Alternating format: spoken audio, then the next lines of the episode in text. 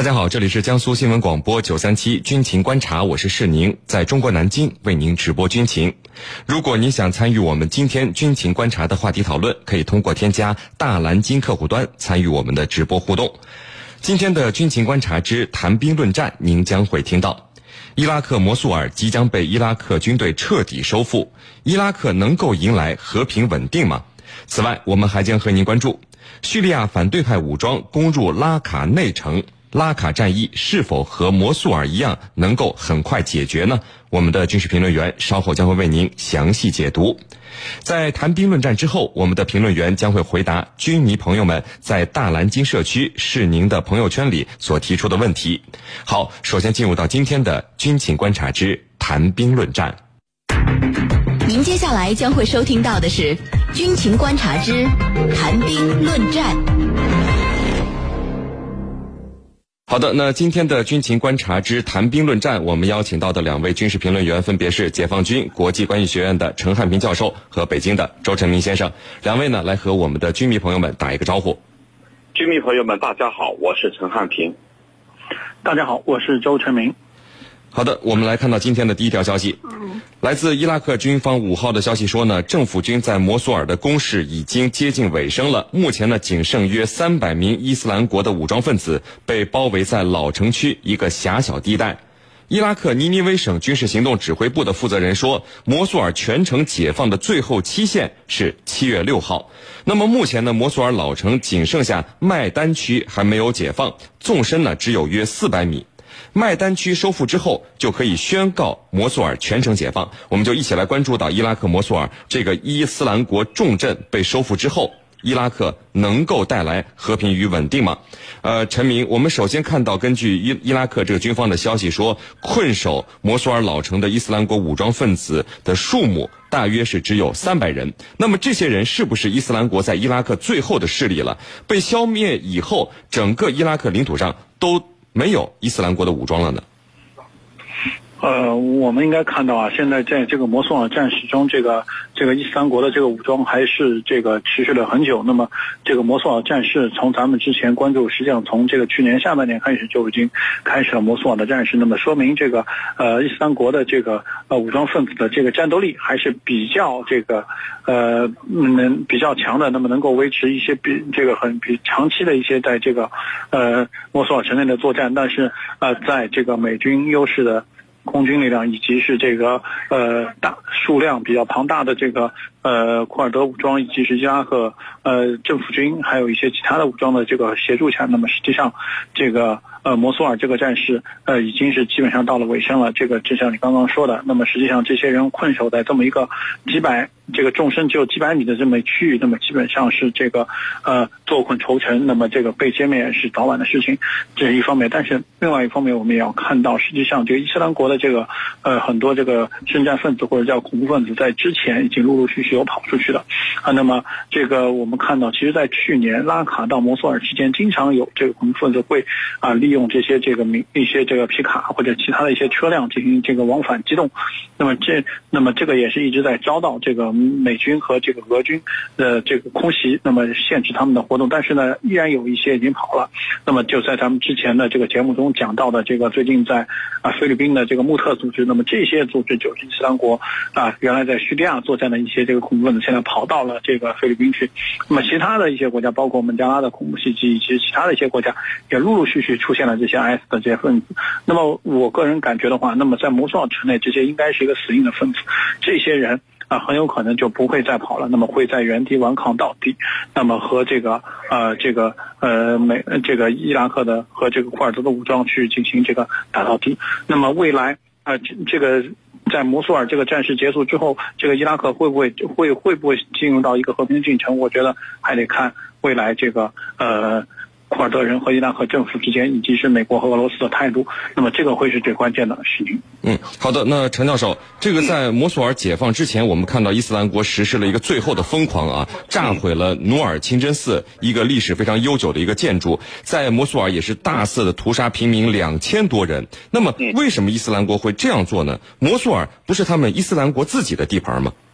好的，那么这样的做法呀，我们可以回到呃我们国内。那么当我们面临解放的时候，蒋介石就曾经下令炸毁一些城市的这个发电厂、一些标志性的建筑。那么为什么要这么做？其实这是他们穷途末路的一个象征。那么也就是说，他很快就要被打垮了。那么没有办法以这样的做法来进行一种报复和抵抗。那么这样的做法恰巧暴露了他们行将灭亡的这个命运。那么为什么他要杀人？我们回到这里来分析。那么他杀了两千多名平民，其实这个是他一种立威的做法，就是说他要警告摩苏尔地区的居民。那么我们伊斯兰国即便不存在了，那么未来我仍然有影响力，未依然会对周边的居民产生一种威慑，我依然是存在的，只不过。不是这种立国的形式而存在，所以呢，他要达到一种恐吓、威慑的目的。那么，为什么要炸清真寺？这个清真寺呢，叫奴隶清真寺，是他当初宣布建国的地方。因为这个地方很快就要被呃伊拉克政府军所占领了。那么，如果再让他回归到伊拉克政府的手里，那么很显然对伊拉克政府的意义是非常重大的。既然这个皮之不存，毛尖焉附，所以呢，不如把它炸掉。主持人，嗯，呃，陈明，这个伊斯兰国，我们看到曾经威胁使用化学武器，呃，和这个进攻摩苏尔的伊拉克军队要同归于尽啊，但是好像这样的事情到现在都没有发生。那么，伊斯兰国所谓的生化武器的威胁，是不是就只是威胁而已，还是他们有可能把这些武器给转移了呢？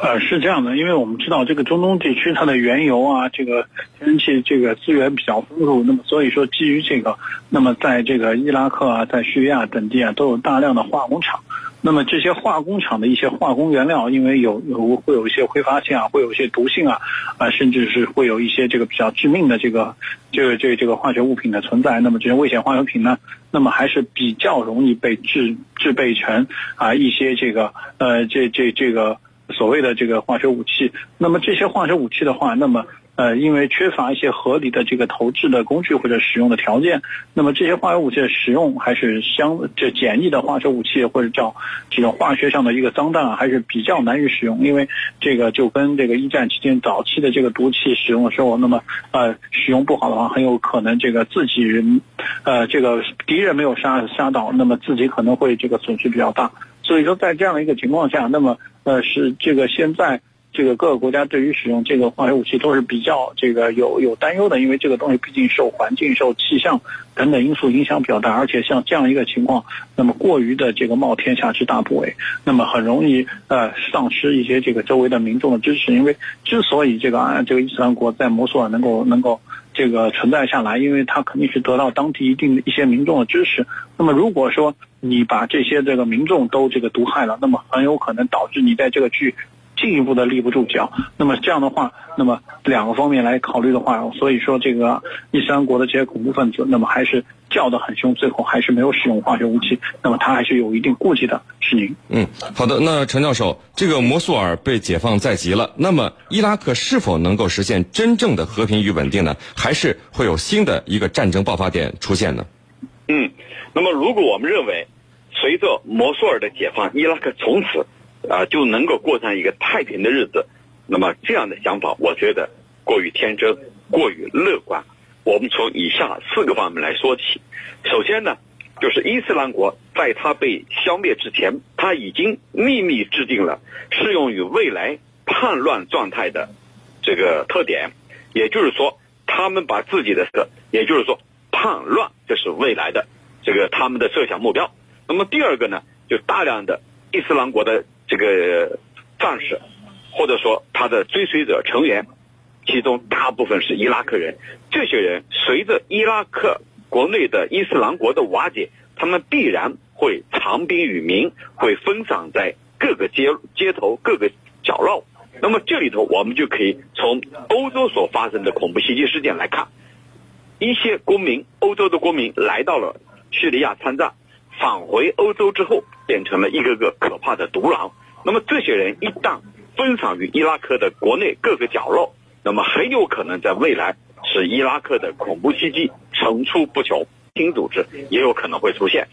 那么第四个呢，就是伊拉克复杂的政治生态环境，因为伊拉克它是由多民族组成的，尤其是逊尼派和什叶派之间始终在进行内斗。这种内斗很容易滋生极端势力，而极端势力的背后就是恐怖主义。这样的话，这样的一种环境非常适宜于极端主义和恐怖主义的滋生、发展、生存、壮大。那么，伊斯兰国就是在这样的背景下成长起来的。那么，未来如果伊斯兰国内的，如果伊拉克国内的这个政治纷争始终无法弥合的话，那么很显然，这样的土壤。适合于极端势力的生存和发展。那么，除了逊逊尼派和什叶派之间呢，我们还要注意到伊拉克的库尔德人。库尔德人已经表示要在今年九月份要进行一个独立公投。如果图尔这如果这个库尔德人宣布独立了，那么这一地区的